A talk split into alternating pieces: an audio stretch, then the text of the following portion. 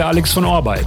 In der Abteilung des Customer Success von Territory Embrace, genauer gesagt bei Ausbildung.de, wird gerade Verstärkung gesucht. Und wir starten mit Teamleiter Christoph, der dir Umfeld und Rolle näher erläutert und direkt im Anschluss stößt Sandra dazu, die vor einem Jahr relativ neu in das Customer Success Thema eingestiegen ist und sie erzählt dir von einem Praxisbeispiel aus ihrem Arbeitsalltag.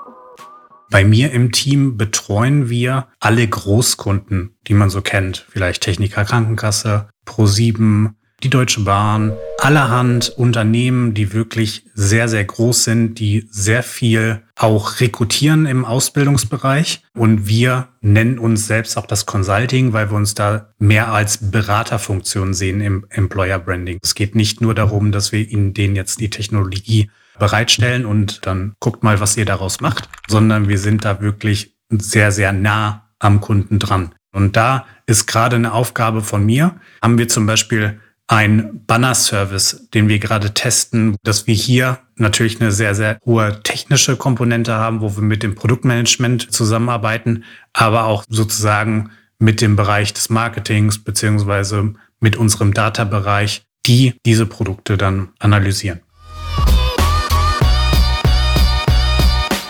Also wir sehen uns schon als Software as a Service Dienstleister. Im Prinzip sagen wir ja auch, dass wir ein Technologieunternehmen sind, die ein Software as a Service bereitstellt für den Kunden, damit sie das erfolgreiche Recruiting für Nachwuchskräfte bewerkstelligen können.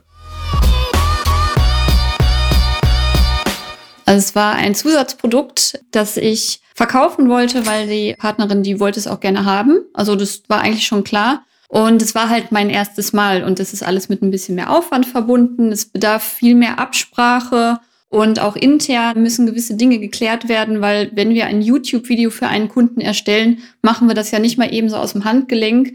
Es braucht ja auch ein Skript und alles, was so vertraglich noch abgesichert werden muss. Da habe ich mich so durchgehangelt und mir die ganzen Informationen zusammengesucht. Mein Anspruch an mich selbst ist einfach, dem Kunden recht schnell vernünftige und gute Antworten geben zu können, um ihm auch wirklich ja, kompetent weiterzuhelfen. Und da musste ich mir in diesem Fall die Kompetenz ja erst erarbeiten für dieses Produkt, weil es halt was ist, was man jetzt nicht tagtäglich verkauft. Und das hat mich auf jeden Fall ganz schön herausgefordert. Aber jetzt weiß ich, wie es funktioniert und die nächsten können kommen.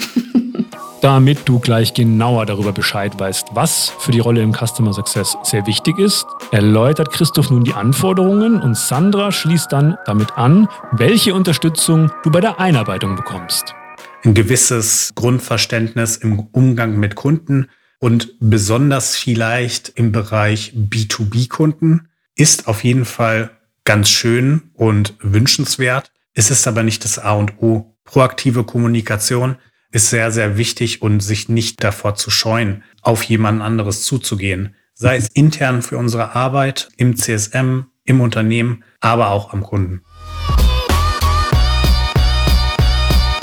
Also vieles ist natürlich Learning by Doing, was so der Umgang mit den Kunden umgeht hinterher. Aber am Anfang werden wir ja auch gescheit eingewiesen. Also du bekommst ja die Möglichkeit, dich da vernünftig mit den Systemen auseinanderzusetzen und mit allen möglichen Tools, mit denen wir arbeiten, auch hinterher gut klarzukommen und hast da ja auch die ganze Zeit eigentlich jemanden an der Seite, der dich unterstützt. Also egal ob Teamleiter oder halt die Mitglieder aus dem Team, du kannst ja permanent Fragen stellen, wenn irgendwo mal was hakt. Ich glaube, wenn man so ein bisschen technikaffin ist, beziehungsweise unsere Generation ist ja generell ein bisschen technikaffiner, weil wir auch in den sozialen Netzwerken unterwegs sind.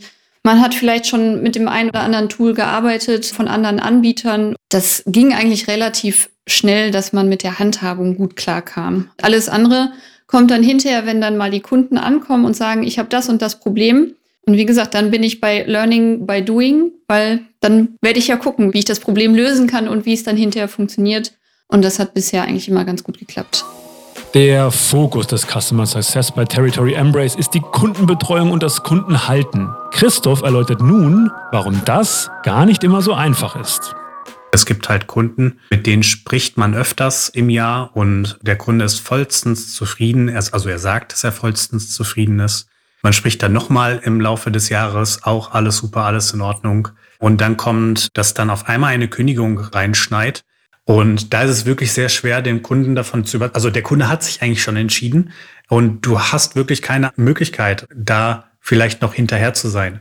Und das ist natürlich sehr schwierig, aber am Ende des Tages kann man einfach sagen, und da komme ich dann als Teamleiter wieder ins Spiel, du hast einfach alles dafür getan, dass der Kunde bleibt. Du hast immer gefragt, ist alles in Ordnung? Du hast es angeschaut, du hast das Profil analysiert. Mehr kann man dann einfach nicht machen. Da muss man dann halt einfach mal alle fünf Grade sein lassen und dann im Prinzip weiterdenken. Bevor wir nun gleich zum Ende kommen, empfehle ich dir, dich über den Job im Custom Success direkt über die Karriereseite der Territory Embrace weiter zu informieren. Oder die Chance zu nutzen, über Orbeit Interesse zu zeigen. Und zwar ohne CV, ohne Anschreiben. Der Link ist orbeit.de slash erfolgreiche Kunden. Zum Abschluss hörst du nun noch von Sandra, was sie besonders gelernt hat und Christoph gibt dir mit auf den Weg, dass du eingeladen bist, viele Ideen in das Team einzubringen. Was man ja auch aus dem Alltag kennt, man sollte jeden so behandeln, wie man selber behandelt werden möchte. Und ich habe gemerkt, wenn ich einfach nett, freundlich und ich selbst bin, kann ich schon ganz gut mit den Menschen umgehen.